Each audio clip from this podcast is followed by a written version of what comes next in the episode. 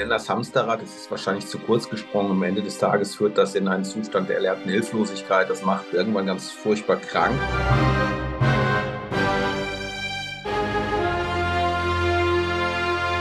Herzlich willkommen zum Podcast Be Beyond mit außergewöhnlichen Menschen auf außergewöhnliche Weise Außergewöhnliches erreichen. Mein Name ist Giro Toba und ich habe hier heute zu Gast Uwe aus der Villa Move. Ich habe ihn als unfassbar inspirierenden, intelligenten Gesprächspartner kennengelernt, der mir auch schon den ein oder anderen wegweisenden Tipp mit auf den Weg gegeben hat. Ich freue mich auf einen unfassbar spannenden Talk und würde sagen, lass uns direkt reinstarten.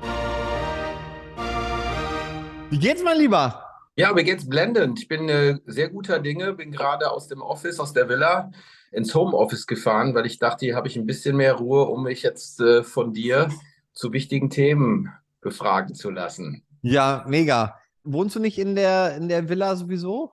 Komplett äh, oben drüber wohnt ähm, so eine IT-Bude, die die einer gekauft haben und das äh, Dachgeschoss, diese schöne Maisonette-Wohnung, die ist immer schon vermietet gewesen. Nee. Ist aber eine denkbare Option, irgendwann mal ähm, dort sozusagen äh, Coaching on the top dann oben zu machen. Das ist so, so, eine, so eine lose Idee, wenn wir die Räume unten, unten nochmal breiter anders nutzen. Aber im Moment äh, wohne ich gerne in Menzling, direkt an der Sülz. Coaching on the top, das klingt mega. Mhm. Was hast du da vor? Du, ich habe ja einige sehr, wie soll ich sagen, prominente und ähm, schöne VIP-Partner im geschäftlichen Umfeld und ähm, denen dachte ich mir, neben dem VIP-Coaching so Coaching on the Top anzubieten, was man dann auch visuell oder haptisch umsetzt durch, du hast einfach den, den Blick äh, aus Wensberg auf den Kölner Dom. Das war, war so eine spontane Idee, äh, das vielleicht mal zu machen. Okay, ich werde auch dein VIP-Kunde, definitiv. Das wirst du dann. Und dann gibt es auch einen gut gefüllten Weinkühlschrank und irgendwo steht dann der Gitarrenverstärker in der Ecke. Dann können wir ein bisschen Jam oder was auch immer uns einfällt. Perfekt, genau. Jetzt hol mich mal ab. Du möchtest gerne einen Podcast produzieren, habe ich verstanden, ne? Und Lass dich einfach mal, wenn du magst, einfach mal drauf einlassen. Was sind so deine Gedanken, deine Glaubenssätze? Was so deine Mission und Vision? Was bewegst du im Leben? Worum geht es im Leben? Okay, perfekt. Und dann gibt es jetzt keinen Fragenkatalog und irgendwie so total spießig. Ich glaube, das passt auch 0,0 zu dir sondern ich glaube, du bist ja auch ein, ein Freigeist, der auch freie Gedanken hat und äh, keine Agenda braucht, um ein cooles Gespräch zu haben. Nee, tatsächlich, da sind wir eigentlich schon mitten im Thema, weil ich glaube, das gilt für die meisten Menschen, so jemand zu sein. Und die meisten Menschen haben das irgendwann vergessen, dass das ähm, im, im Kern der Sache unser aller Job ist, sozusagen aus uns heraus freie Gedanken zu produzieren und auch die Selbstwirksamkeit zu, zu leben ich habe das halt äh, für mich als, als Lebensprinzip, glaube ich, sehr früh verstanden. Als Kind schon wusste ich, da war es eher so ein Weg von, weißt du, so weg ja. aus, aus, diesem, aus diesem Umfeld, eines ähm, ja, viel zu engen Umfeldes, nicht in der Familie, das war sehr liebevoll, aber es war trotzdem klein, Provinz, Hagen.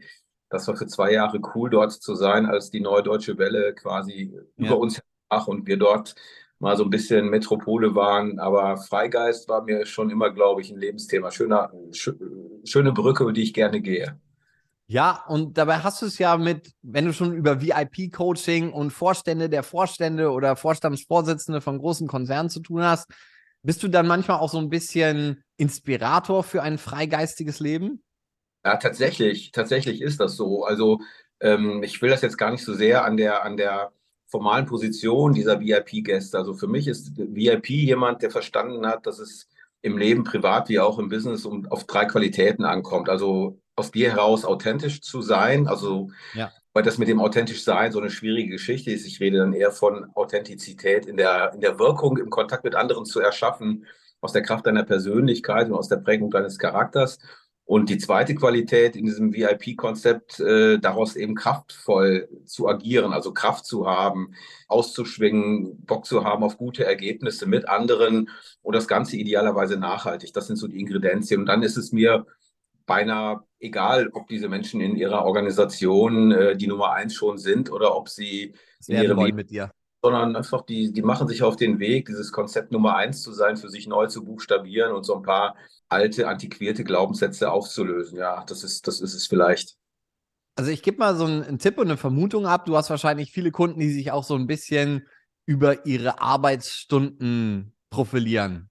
Ja, ja, klar, also das ist, ist ja fast noch krasser. Du hast ja so dieses, dieses Erleben von Hamsterrad haben die meisten Menschen nicht mehr. Die meisten Menschen denken, das, was sie täglich tun, so eine strukturierte von, von Sinnlosigkeit und Selbstwirksamkeit nicht mehr erfahren. Nennen das Hamsterrad, das ist wahrscheinlich zu kurz gesprungen. Am Ende des Tages führt das in einen Zustand der erlernten Hilflosigkeit. Das macht, wenn man so in der kognitiven Psychologie wie ich zu Hause ist, irgendwann ganz furchtbar krank. Das endet dann in sowas wie Erschöpfung oder in auch so, eine, so einer Form von Zynismus. Und die Menschen glauben manchmal immer noch, dass dieses Hamsterrad die Karriereleiter sei, um dann Step by Step äh, eigentlich immer mehr vom selben zu kriegen und am Ende dieser, dieser Sinnfrage und dieser Frage, wozu tue ich, was ich tue, auszuweichen und dann weiß gar nicht, ob das dann inspirierend ist. Ich glaube, die Inspiration entsteht dann mehr aus der Schlussfolgerung der Fragen, die ich vorher stelle. Ich glaube nicht, dass ich jemand bin, der Menschen inspiriert.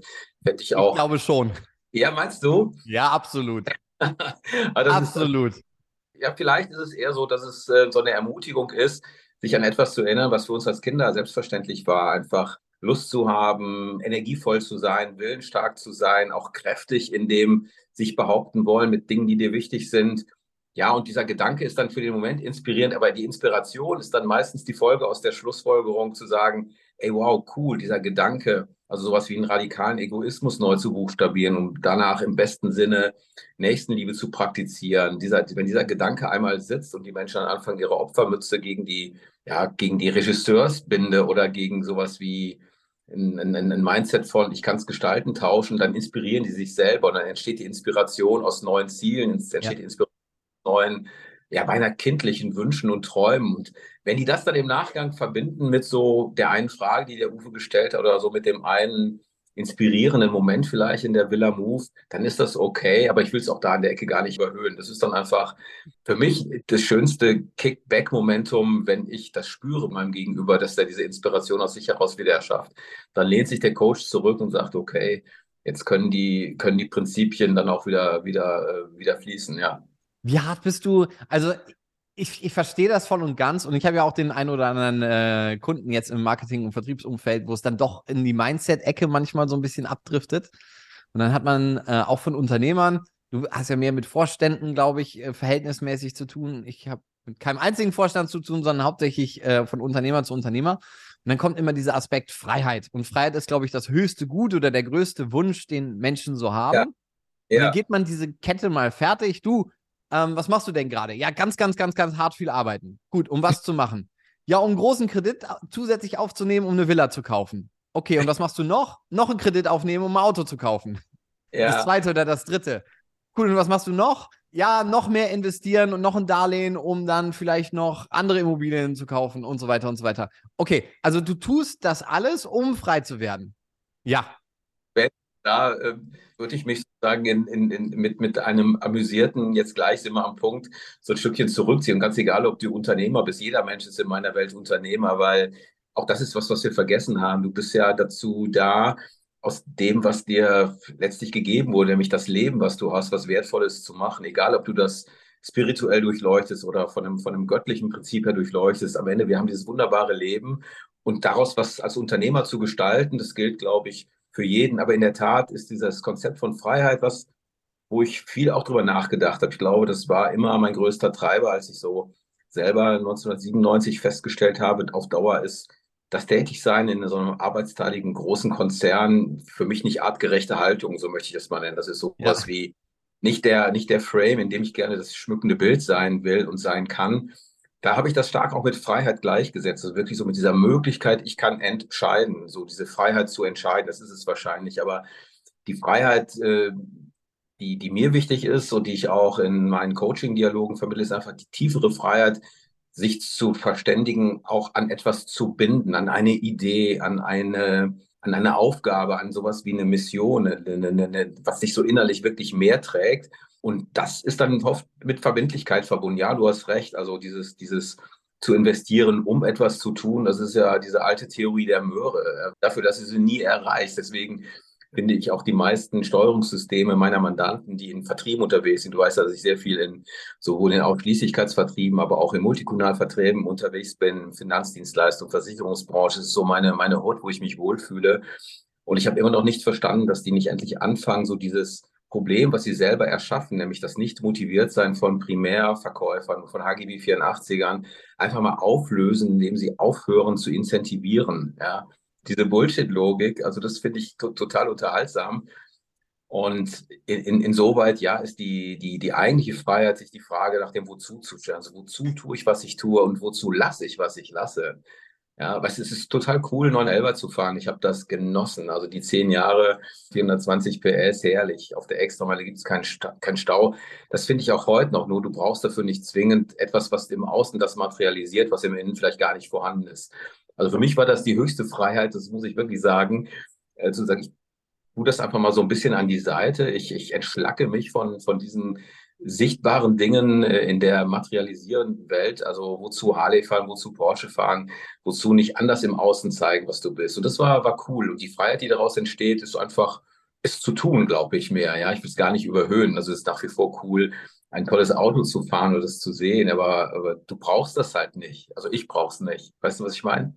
Sagte er und trägt dabei ein Tom Brown Hemd, was bestimmt 800 Euro gekostet also, hat. Da bin ich, da bin ich tatsächlich der festen Überzeugung. Also du bist ein, du bist ein Ästhet wie ich auch. Ich habe es immer schon geliebt als Kind. Das war, war sowas, was meine Mama mir sagte, du Junge, das Beste ist gerade gut genug für dich. Ja, das stimmt. Und um Gottes Willen, so nicht dieser, dieser, dieser, dieser, dieser Hidden Luxury äh, Ansatz, so im Moment. Also tragen Tom Ford T-Shirt, wo idealerweise nur du weißt, dass es eins ist, um nach außen zu zeigen, so die Schlichtheit deines ja. Seins. Ich denke gerne äh, im Außen, dass ich was von Design und von Mode verstehe und was gibt Schöneres als ein, ein, ein Tom Brown Hemd zu tragen, wenn du die Geschichte dieses Unternehmers kennst, wenn du weißt, was der so in seiner Unternehmergeschichte alles geschaffen hat, dann ist das sowas wie, wie so ein Clubabzeichen, was dich eben dann auch unterscheidet von anderen, weil die wenigsten wissen, dass es das ist, was es ist. Weißt du, was ich meine? Was war deine große Inspiration von äh, Tom Brown und der Unternehmergeschichte? Ja, ja, tatsächlich einmal diese, diese Klarheit in der Ästhetik, dann die Partnerschaft mit seinem Mann äh, am Museum of Modern Art, also diese Verbindung von Mode und Kultur, so gleichzeitig das sich auskennen in dem Minimalismus von den, den japanischen Designern, ob das ein Rei Kawakubo war von Comme des Garçons oder ein Yoshi Yamamoto. Ja, ja, und ja es, einfach den Firmensitz in Tokio zu haben und äh, Kleidung in Tokio, in, in, Japan zu produzieren und die andere Linie in Italien zu produzieren und dann eben seinen Flagship Store in New York zu haben als, als New Yorker.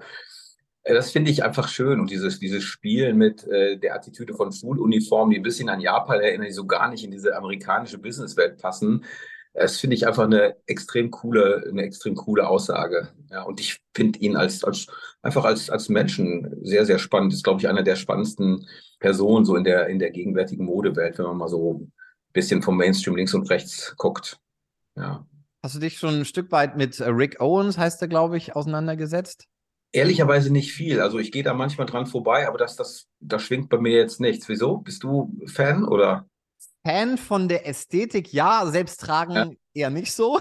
Okay. Aber ich dachte so, Tom Brown, Rick Owens hat jetzt optisch nicht viel gemein, aber von der, okay. von der Story her, von ja. der Extravaganz, äh, von der Wertigkeit, von der Vermarktungsstrategie ein Stück weit, meine ich da ein paar Parallelen zu erkennen. Deswegen. Okay. Dann muss ich da äh, diese, diese Lücke wahrscheinlich nochmal mit ein bisschen Feintuning füllen und mich da mal kundig machen. Ja, tatsächlich. Schau mal das Video, wie er, gibt es auf YouTube, wie er seine Wohnung eingerichtet hat. Okay. Ich glaube, dass du das sehr, sehr geil findest. Ich glaube nicht, dass du gerne so wohnen würdest, aber als Ästhet, so diese Idee zu Ach. verstehen, wie er, was er sich gedacht hat, ich glaube, ich glaube, das feierst du. Ja, witzig, dass wir sozusagen über, über Inspiration und auch dabei über Mode reden, weil ich glaube, dass sich, sich im Außen zu zeigen, über das, was du trägst, das ist ja schon immer ein, ein, ein, ein ganz, ganz, ganz großes Momentum auch deines Ausdrucks gewesen. Und ich habe gerade in der letzten GQ ein wunderbares Interview mit äh, Yoshi Yamamoto gelesen. Der ist ja mittlerweile über, über den Olymp längst hinausgewachsen. Ich weiß nicht, ob du den Film von Jens Aufzeichnung zu Kleidern und Städten, wo das Lebenswerk von Yoshi Yamamoto, dem da gehuldigt wird. Und was ich ganz schön finde, ich habe diese alten, diese alten Yamamoto-Sachen, die sind über 30 Jahre alt teilweise, die Kollektion im Schrank hängen und mein Sohn trägt sie gerade. Also ah, cool. Spuren der alten Minimalisten zu wandern und äh, äh, plündert sozusagen den, den Fundus des, des väterlichen Kleiderschranks inklusive Schmuck und Co., so dass das irgendwie nochmal dann anders auch ähm, in Szene gesetzt wird. Aber tatsächlich ist das so auch noch, noch eine Idee. Ich war noch nie in Japan, ich war noch nie in Tokio. Das ist so in der Bucketlist wahrscheinlich etwas, was mal passieren wird, dass ich das dort mal live erlebe, wie sich das anfühlt, auch in dieser pulsierenden Metropole äh, Mode zu entwerfen. Aber interessant ist, dass wir Männer über Mode sprechen, weil die meisten Menschen, mit denen ich im Businessumfeld zu tun habe, sich erschreckend unprätentiös kleiden. Ich will jetzt nicht sagen, wenig fantasievoll, aber die machen sich wenig Gedanken darüber und das sieht man dann auch. Und da fängt es dann ja an, wenn du so dein, dein, dein Konzept von deinem VIP entdeckst, dann fängst du auch an, darüber nachzudenken, wie will ich mich im Außen zeigen. Und dann zitierst du nicht irgendwelche Statusdinge, sondern du fängst an zu suchen, was ist das, was im Außen das repräsentiert, wofür du innerlich stehst, welche Werte, welche Prinzipien. Ja, für mich ist ähm, Mode nicht nur eine große Leidenschaft. Gut, ich bin jetzt von den ganzen Gucci, Louis Vuitton, Disquared und so, das, das hat sich alles verabschiedet äh, vor anderthalb, zwei Jahren. Ich bin jetzt umgestiegen so auf diese handgemachten italienische Finamore, ja, Attolini, Luciano oh. und all diese Sachen. Ja, Gar fein. kein Label, ähm, erkennt wahrscheinlich noch, noch weniger ähm, an Menschenmasse, was das denn tatsächlich ist und was das bedeutet und wofür das steht. Aber für mich bedeutet Mode ja auch irgendwie stimuliert zu sein, sich damit zu ja. beschäftigen, ist auch ein Ausdruck von Kreativität. Und ich hatte jetzt äh, auf den Seychellen, wo ich geheiratet hatte, nochmal die ähm, Da Vinci-Biografie gelesen, mhm.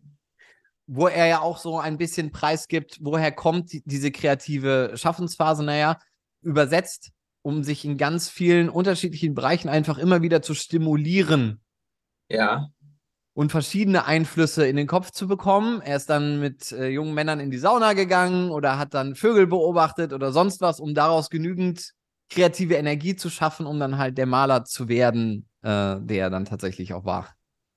Okay, naja gut, äh, Inspiration, wenn du das so betrachtest, ähm, Anregung, das ist wahrscheinlich das, das, das Lebenselixier nicht nur für Kreativität, sondern auch für Lebendigkeit. Also weil es hält dich ja buchstäblich mental und auch im Außen agil. Also dich einfach auf Neues einzulassen, äh, neue Dinge zu entdecken, ob das Musik ist. Ich liebe es ja, wie du weißt, auch ähm, auf Konzerte zu gehen und auch dort das eine oder andere mal im Mainstream, abseits vom Mainstream neu zu entdecken, weil in dieser Kreativität so viel wiederum drinsteckt, was uns allen deutlich macht, dass Leben und Alter keine Frage von Fakten ist, sondern von, von deiner persönlichen Haltung dazu. Ja, ich werde ja nächstes Jahr 60. Das ist irgendwie für mich ein total schönes Datum zu wissen, Halbzeit. Und dann hast du nochmal sowas wie eine Strecke vor dir, die du mit, mit, mit, mit, mit coolen Ideen, mit, ähm, mit, mit coolen Erfahrungen gestalten kannst. Ich finde das mega.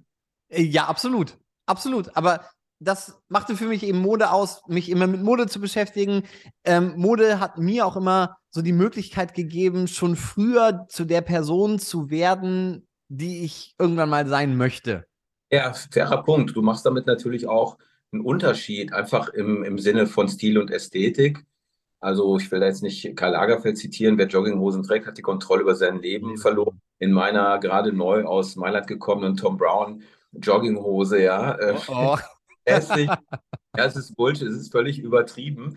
Ähm, aber natürlich ist, äh, ist das eben auch ein, ein, eine Form, einen Unterschied zu machen. Ich kann mich daran erinnern, als ich ähm, als ähm, junger äh, Recruiter und ähm, Referent für Personalmarketing bei einem großen Versicherungskonzern anlandete. Das war 93. Ich trug damals so rahmengenähte, knöchelhohe Budapester Schuhe und die erste Hugo-Kollektion. Das war so damals das, was ging, ja. ja, ja von den C&A-Anzugträgern gefragt, sagen Sie mir, Flüssel trägt man jetzt? Und ich kann mich daran erinnern, dass meine Antwort ja, wenn man es sich leisten kann. Interessanterweise spüre ich, dass gerade Männer, die so auf der Suche sind nach Identität, ich liebe es ja, das weißt du auch, dass ich ähm, die, die Chance habe, in dieser Welt sozusagen auch Männlichkeit danach schreit, neu interpretiert zu werden, wo so viele Männer so, so völlig so in der Deckung sind, so gar nicht mehr wissen, wo so ihre, ihre Identität hersteckt, also ihre, ihre generische Identität. Ich merke, wenn so dieser Kanal sich öffnet, ist dann durchaus ähm, meine, meine Partner im Coaching, im Training, in Projekten einfach fragen, aber ein cooles Outfit, der Flüsse, das ist aber irgendwie, wow, was ist denn das? Dann fängst du so an, dass die suchen und ich bin extrem gerne bereit, äh, dann auch der, der Friend Scout zu sein, zu schauen, so was passt zu dir um auch das, was in dir steckt, an, an, an, an, an Dynamik dann eben auch gut in Szene zu setzen. Also ich war noch mit keinem meiner Geschäftspartner shoppen, aber maybe, das könnte ein gutes Ich könnte Geschäft dein erster sein. Ja. das wird teuer, mein Freund. Das, das, das, das, das könnte so sein, ja. Okay, wenn ich jetzt so ein, ich sag mal, im, das ist vielleicht ein bisschen Klischee, aber ich komme jetzt so als Vorstand äh, von Versicherungskonzernen oder Telekommunikation oder Automobilbranche auf dich zu.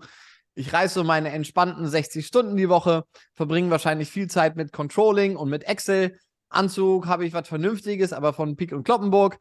Oh, und ich bin so ganz in meinem Tunnel. Also ja. es gibt gar nicht viel, was, ja. was außen ist. Ne? Wie, wie würdest du mir mal auf die Schulter tippen und sagen, du, Gero, was ist los mit dir? Deine Midlife Crisis steht an und bevor du dir jetzt äh, hübsche junge Dame und roten Porsche organisierst und wieder in der Band spielst, wie du es mit 16 das letzte Mal gemacht hast, ähm, was können wir tun, um das präventiv äh, ein bisschen Spaß in dein Leben zu bringen?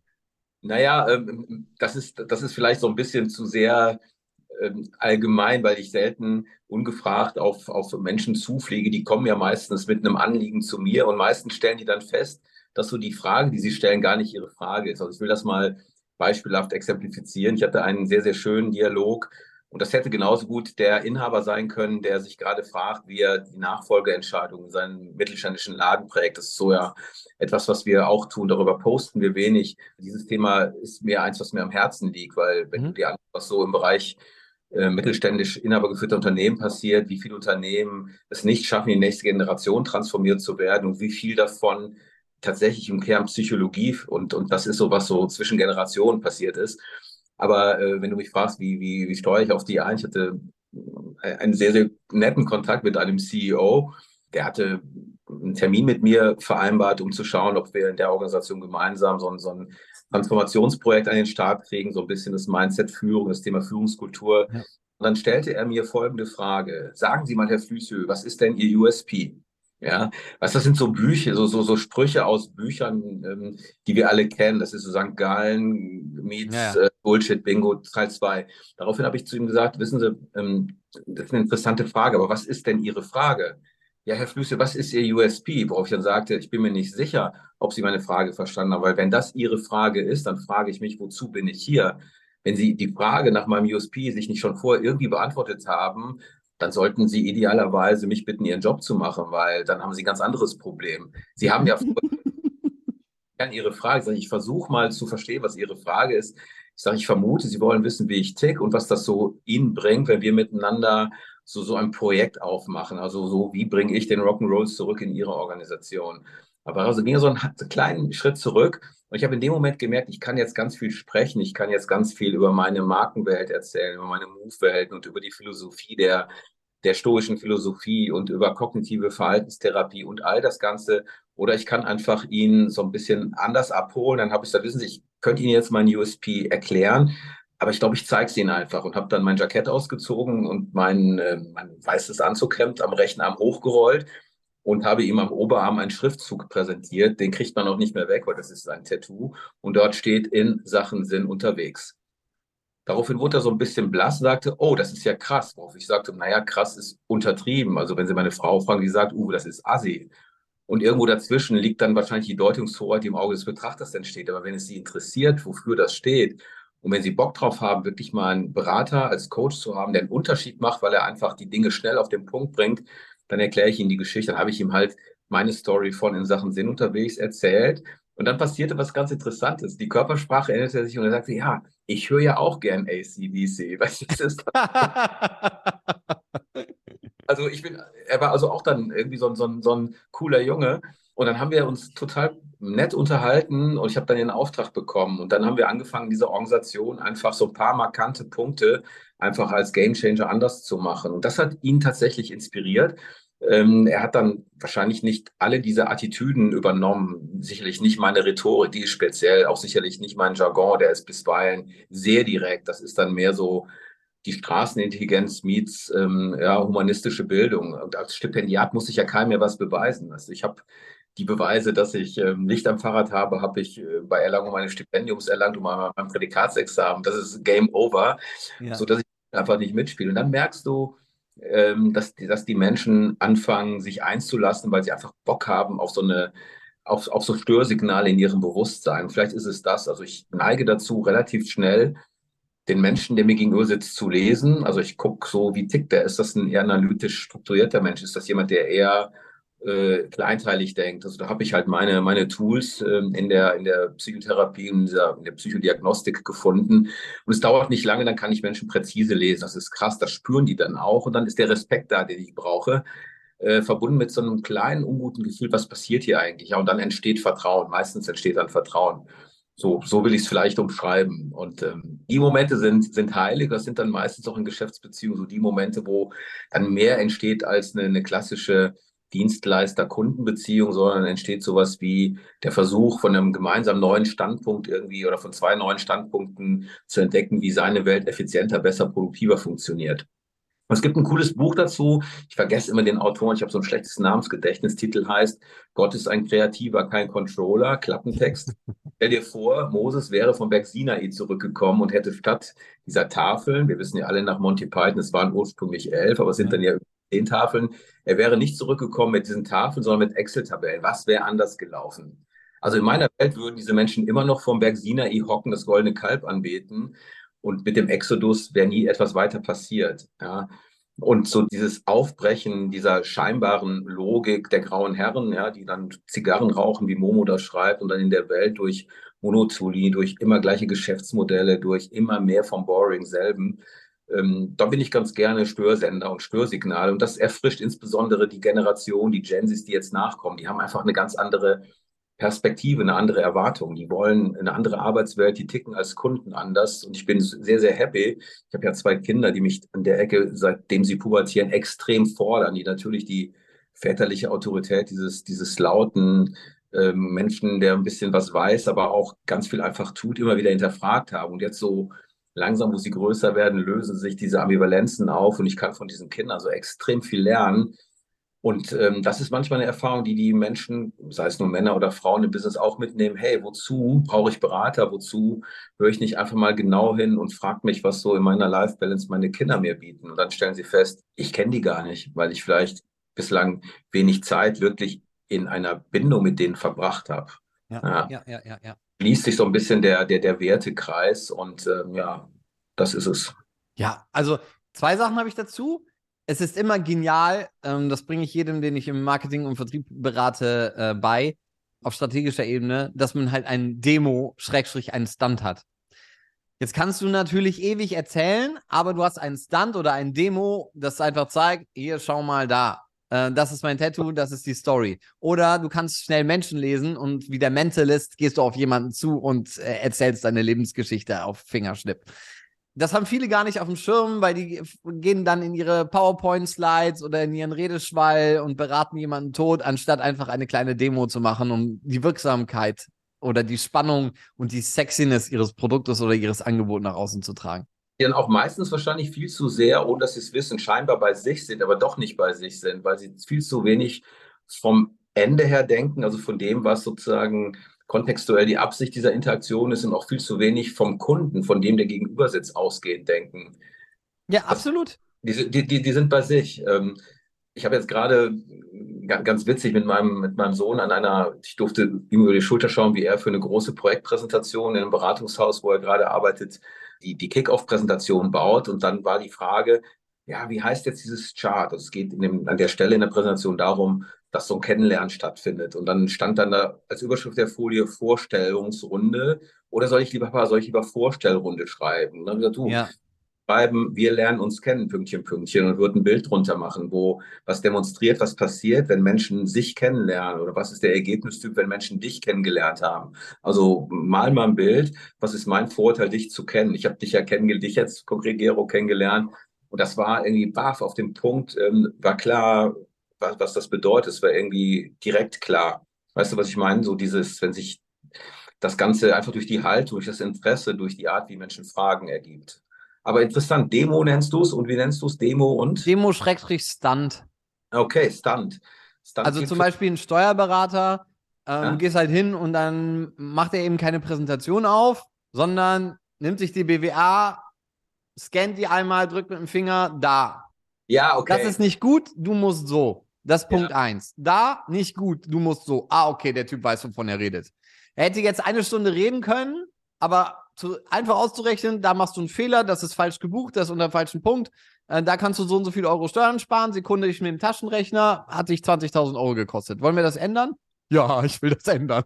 Also das, das an der Osteopathin, zu der ich gehe, die hat das auch so drauf. Also die guckt und dann macht sie einmal hier und einmal da. Du merkst gar nicht, was passiert. Und auf einmal spürst du, wie sich irgendwo in deiner, in deiner gesamten körperlichen Dynamik etwas verändert. Oder die Vanilla, unsere, unsere Thai-Masseurin, die hat so, so ein Gespür mit ihren, mit ihren Fingern, diese Triggerpunkte zu finden. Und du bist danach einfach auf, mit einem Schlag beweglich, weil sie es einfach buchstäblich auf den Punkt bringt. Ja. Okay, da musst du mir, Osteopathin, kannst du mir gleich noch eine Empfehlung rüberschicken. Ja, mache ich. Ja.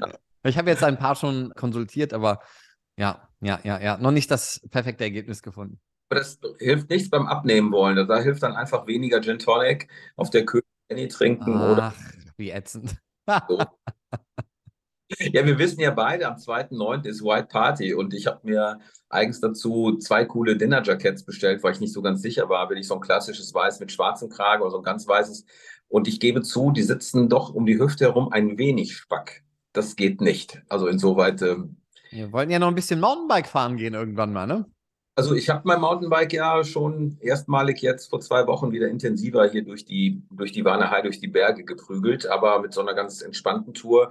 Das äh, können wir sehr, gern, sehr, sehr, sehr gerne mal machen. Eine Runde Gravelbiken oder Mountainbiken. Dann äh, kann ich demutsvoll so ein bisschen hinter dir herschauen, aber ich werde mich bemühen, mitzukommen. Ich habe zwei, drei Jahre nicht mehr auf dem Rad gesessen. Okay. ich schaue dir also hinterher.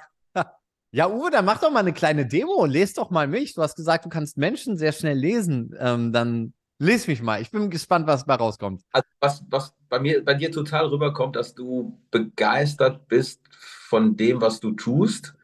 Ja, ich weiß wenig von dem, was du tust, aber ich weiß, dass du begeistert bist und so zwischen den Zeilen spüre ich, dass dich etwas begeistert, was wichtig ist, nämlich dass Menschen danach sagen, danke Gero, wow, krass, das hat mich weitergebracht dann spüre ich, dass du jemand bist, der in, in einem guten Kontrast, im, besten Sinne, wie ich es verstehe, ein wertorientiert konservativer Mensch bist, aber mit einem disruptiven, kritischen Geist. Ich lese in dir als stärksten Treiber sowas wie, da ist ein Kind, das hat Bock, einfach auszuprobieren und zu spielen. Der ist neugierig, der hat Bock darauf, den nächsten Stein umzudrehen und zu gucken, was, was ist da. Weißt du, so, ich mir vorstellen, wir gehen durch den Wald und da sind so, so, so zwei Pfeile. Rechtsweg, Gero kennt den schon, links kenne ich nicht. Gibt keine Frage, wir werden beide links gehen, weil wir sagen, du, das ist einfach das Abenteuer, ja. Das, das mag ich sehr. Also das, das, das, das strahlen deine Augen aus. Das ist so die, diese, diese auch leichte provokante Note so in den, in den Andeutungen, wie du fragst und die du machst, die mich einfach sehr fesseln. Finde ich extrem positiv und sympathisch. Cool, danke dir. Gerne dafür. Was glaubst du, was sind meine blinden Flecken? Deine blinden Flecken, boah, das ist, das ist, das ist krass. Das könnte ich jetzt, ja, ich, puh, da muss ich tatsächlich nachdenken. Was sind deine blinden Flecken? Ja, möglicherweise, ich kenne wenig, weiß wenig von deiner, von deiner Geschichte. Ich weiß wenig über das, was dich so in deiner Kindheit geprägt hat, wenig über deine, die Beziehungsdynamik von dir und deinen Eltern da könnte ich mir vorstellen, liegen immer blinde Flecken, sowohl für Dinge, die dich abhalten, etwas zu tun, wie die dich antreiben. Also da würde ich, glaube ich, am ersten Bock haben, mit dir zu, zu sprechen. So, wie bist du groß geworden? So, was, was sind so die, die Dinge, die du von deinem Vater mitbekommen hast? Gab es eine Mutter? Wenn ja, wie waren die miteinander? Das finde ich, ähm, meine blinde Flecken, jeder, jeder hat die, ja. Vielleicht, das ist ein blinder Fleck, das gerade über deine Brille schief sitzt. Das siehst du nicht, weil du nicht in den Spiegel guckst, aber die, die würde glaube ich, erst im zweiten Aufschlag versuchen zu ertasten, um dann, äh, dann zu gucken, sind es blinde Flecken oder sind es einfach Flecken, wo du sagst, da habe ich was verdrängt oder da leugne ich auch irgendwie eine Erkenntnis. Ja. Aber spannend. Glaubst du, du hast welche? Also, da ich mich ja sehr, sehr, sehr, sehr stark mit Persönlichkeitsentwicklung äh, auseinandergesetzt habe und mein ähm, Vater 2000, also ich war immer schon ein Sonderling in der Schule schon. Ich hatte immer andere Interessen, da auch aus einem anders denkenden Haushalt. So mit Puppen gespielt? Nee. Weil du sagst, ich hatte andere Interessen. Nee, wäre nicht schlimm. Ich habe das. Also, mein Vater war ja Kölscher Kaufmann. Ja. Und er fand es zum Beispiel sinnvoller, dass ich Dallas, kennst du noch die Serie Dallas? Ich habe, glaube ich, drei, zweieinhalb Jahre meines Lebens in der WG, wo ich lebte in Münster, die Wiederholungsstaffel morgens geguckt von neun bis Viertel vor zehn und habe dabei mit den Jungs gefrühstückt. Ich habe es geliebt. JR. Du kennst, du kennst mein Leben. Du kennst mein Leben. Mein Vater, die Aussage von meinem Vater als Kölscher Kaufmann ohne Schulabschluss, ne? Nicht dumm, aber halt nicht zur Schule gegangen, sagst, ja, von den scheiß Kommunisten kannst du eh nichts lernen. Von JR schon. Und dann konnte der nämlich ausschlafen. Deswegen habe ich dann halt Dallas geguckt ähm, morgens und dann hat er mich zur Schule gefahren. Ne? Und dann konnte er dann auch sein Tageswerk äh, erledigen. Und das hat natürlich dann auch immer zu vielen Sachen geführt. Und so Schwimmverein und Sportverein, da hat er gar keinen, gar keinen Bock, mich dahin zu fahren. Und das war ihm eh suspekt. So hat mich dann eher mitgenommen, äh, wenn er dann zu Kunden, zu Antikmärkten, zu Auktionen, zu was auch immer gefahren ist. Und dann saß ich halt mit im Auto und habe halt äh, diesen Teil der normalen Kindheit geskippt. Da kam mein Interesse, okay, wie funktioniere ich? Klar, man beschäftigt sich viel mit sich selber. Dann wird man so 13, 14, 15, 16, 17 und dann macht man natürlich Deep Dive auf eine intellektuelle Art und Weise. Wie funktioniere ich überhaupt und warum ja. sind so die Feedbacks von anderen, wie sie sind und wie verhalten die sich wohl so? Und 2009 ist er sehr plötzlich verstorben am Herzinfarkt. Und da war okay. ich ähm, relativ lange, ein paar Monate in der Gesprächstherapie. Und da ist meine Leidenschaft für Psychologie dann völlig entfacht. Okay. Und deswegen begleitet mich das immer und die Funktionsweise, warum Menschen so funktionieren, wie sie wohl funktionieren, wie man Hebel aufbauen kann, wie man Rapport aufbauen kann, was sie tatsächlich bewegt und welche Knöpfe zu welchen Ergebnissen führt, ist äh, eine unfassbare Faszination, ja. die sich dann in meinem Alltag dann im äh, Marketing und Vertrieb dann ja. niederschlägt. So, das ist die also, Kurve. Ja, das, die, die, die, die verstehe ich, weil am Ende des Tages ist es ja dieses im besten Sinne manipulative, was du damit auch an Möglichkeiten gewinnst. Also Manipulation, schwerer Begriff, ist ja die, die, die, die, die, die Fähigkeit, die Kinder per se haben, um ihre Ergebnisseite, ihre Wirksamkeit zu kontrollieren. Das ist ganz natürlich und auch ganz, was ganz Wunderbares. Und die Psychologie ist halt für mich ein großer Wunderkasten zu verstehen, wie das funktioniert und äh, wie du damit auch werthaltig und wertschöpfend umgehen kannst. Aber tatsächlich wusste ich das nicht. Also ich glaube, du hast, äh, du, wir haben darüber gesprochen an dem Abend, dass dein Vater früh verstorben ist. Das, aber ich habe es tatsächlich ja. nicht abgelegt. Und der hat, der hat sich mit, mit, mit Kunstantiquitäten beschäftigt. War das sein, sein Business oder war das Zufall, dass du jetzt sagtest, du bist auf Kunstauktionen und auf so. Nee, nee, äh, nee, er war Kunst- und Antiquitätenhändler. Ach, nicht dein Ernst. Also, wenn du so den, Kunst, den Kunstmarkt ja. am Heumarkt, wie er früher mal war, oder am Rheinufer, äh, ja. ist das ja ab und zu. Ähm, da hatte er einen Stand und hat dann alte Gemälde oder Teppiche oder Dolche, Silber, Pöttchen, Kannen äh, verkauft, ja. Ach, witzig, einer meiner, meiner besten alten Schulkameraden, der Martin, ist äh, auch Antiquitätenhändler. Der hat ganz, ganz, ganz lange als Kunsthistoriker gearbeitet bei irgendeinem Verlag und hat dann irgendwie sein Herz genommen. Das erzählte er beim Abi-Treffen, als wir unser Abi-Treffen äh, gemacht haben. Und ist jetzt eine ziemlich große Nummer in Berlin und handelt mit Antiquitäten und Möbeln. Er hat mir neulich mal ein Bild seiner Wohnung, der ist komplett äh, mit, mit antiken Möbeln eingerichtet und dann so ein bisschen moderne Kunst. Und das ist krass. Ja, witzig. Das wusste ich tatsächlich. Aber, aber Kunst ist bei dir schon auch dann breiter angelegt oder bist du dann eher so einer, der sich auch in der alten Kunst wohlfühlt? Mm, also ich liebe Max Ernst zum Beispiel. Äh, ich liebe auch Van Gogh. Kenne ich mich sehr gut in Kunst aus? Äh, nein. Wenn es so, ich sag mal, in völlig, also in für mich zu abstrakte Kunst geht, wie einmal mit Erde auf dem Boden, angeleuchtet von einer Schreibtischlampe, so dass ich kann wenig Gut. Beziehung dazu aufbauen. Ähm, wenn es nur ein schwarzer Klecks auf weißem Grund ist, dann fällt es mir auch schwer. Aber wenn man merkt, da ist wirklich, na, ich spreche den anderen jetzt vielleicht was ab, da ist tatsächlich ein bisschen Arbeit und Gedankenschmalz und ein bisschen Emotion auch reingeflossen. Selbst wenn es dann, ich sag mal, Klecks in Anführungszeichen sind, also dann kann ich das schon verstehen. Aber wenn ich brauche, ich brauche eigentlich immer so ein bisschen Picasso, wenigstens ein bisschen Form von einer Gesicht oder das ein Figur. bisschen ein, ein, ein bisschen was, woran ich mich orientieren kann und was ich dann auch verstehen und fühlen kann, sonst bin ich da nicht, nicht Aber das weit ist, genug ist, drin.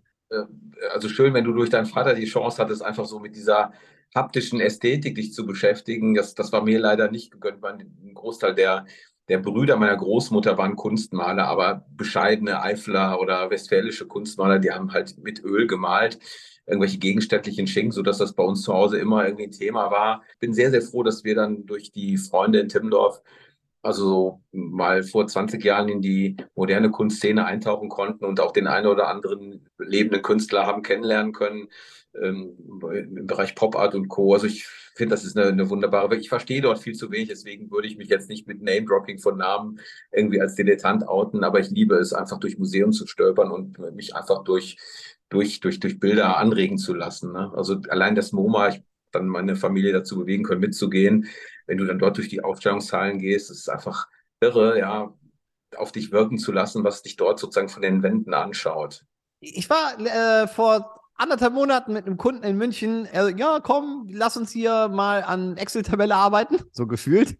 So, ja. nee, wir gehen jetzt erstmal in die Pinakothek. Okay. Machen wir einen halben Tag, lassen wir uns erstmal inspirieren, bevor wir anfangen zu sprechen. Hat okay. er sehr, sehr gefeiert, sehr entspannt und sehr, sehr gute Gedanken äh, entstanden.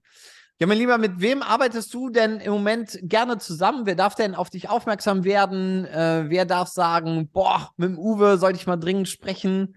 Oh, das ist eine gute Frage. Also das, das, das Who is Who der Most Wanted Kunden. Also sagen wir mal, wenn ich äh, mich frage, wer hätte den größten Vorteil mit mir zu sprechen, dann sicherlich Entscheider im Bereich der Finanzdienstleistungen, im Bereich der Versicherungswirtschaft, äh, größere Change- und Transformationsprozesse machen, sei es im Vertrieb, im Betrieb oder im Schadenbereich. Das ist so die Welt, in der ich mich fachlich Deep Dive sehr gut auskenne.